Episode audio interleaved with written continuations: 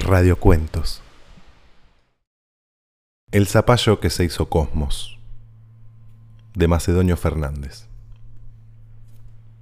Érase un zapallo creciendo solitario en ricas tierras del Chaco. Favorecido por una zona excepcional que le daba de todo, criado con libertad y sin remedios, fue desarrollándose con el agua natural y la luz solar en condiciones óptimas, como una verdadera esperanza de la vida. Su historia íntima nos cuenta que iba alimentándose a expensas de las plantas más débiles de su contorno, darwinianamente.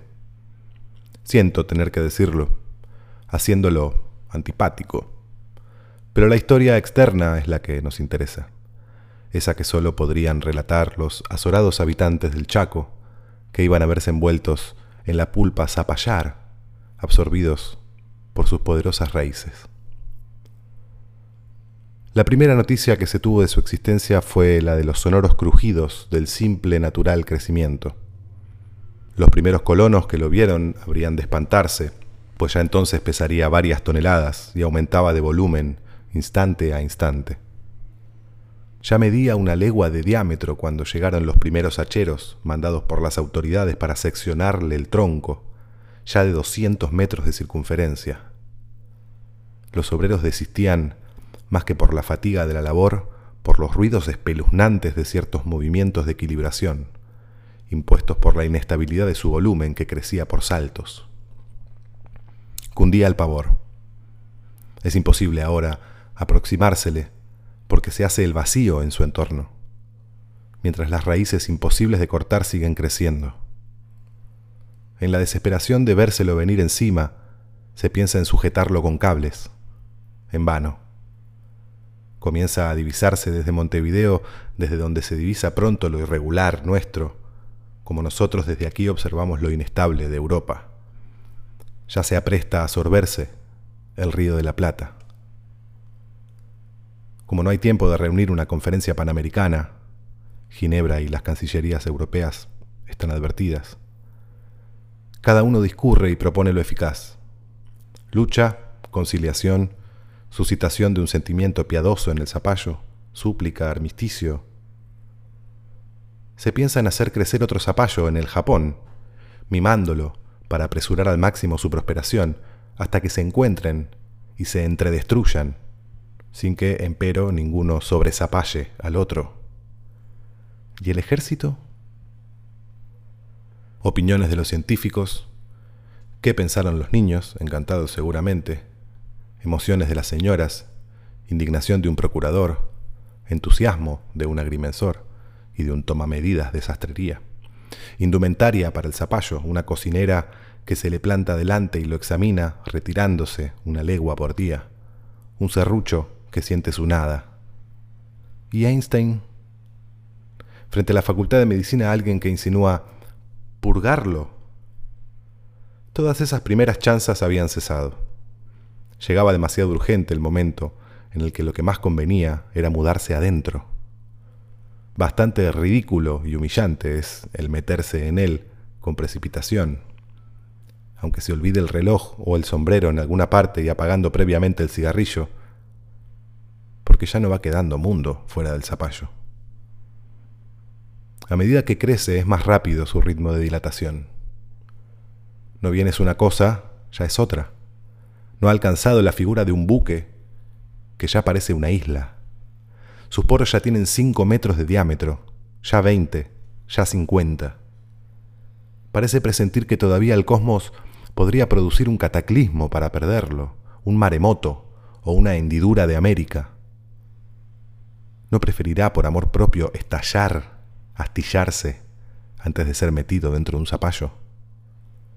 Para verlo crecer volamos en avión, es una cordillera flotando sobre el mar.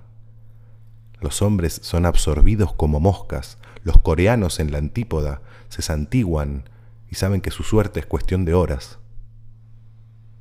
El cosmos desata en el paroxismo el combate final. Despeña formidables tempestades, radiaciones insospechadas, temblores de tierra, quizá reservados desde su origen, por si tuviera que luchar con otro mundo.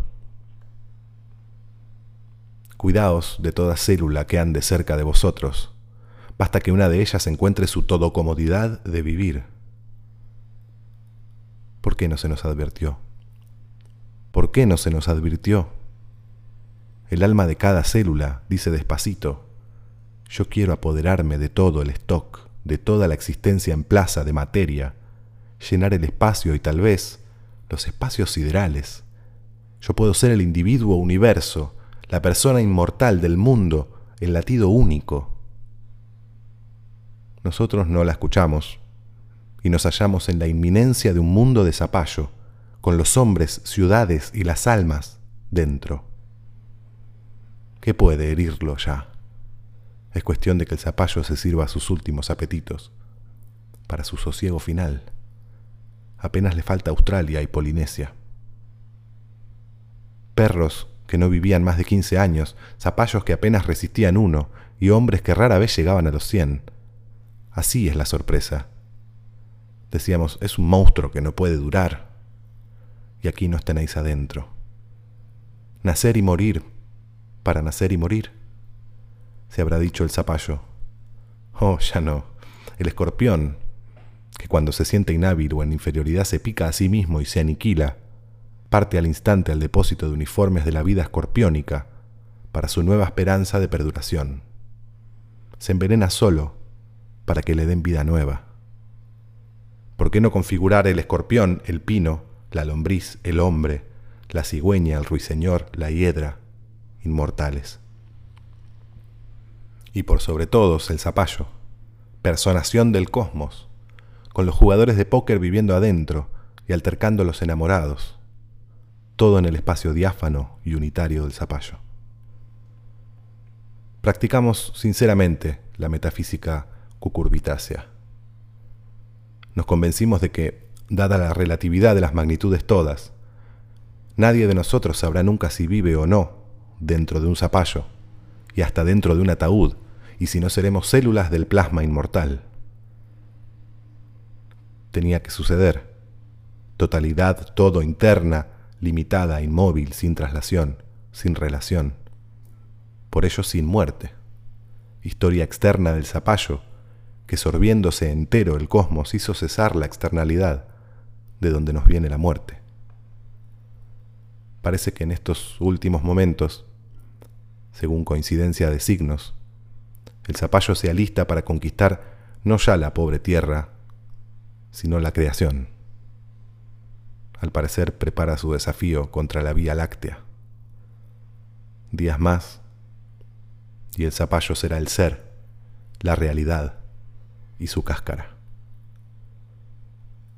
El zapallo me ha permitido que para vosotros, queridos cofrades de la zapallería, yo escriba mal y pobre su leyenda y su historia.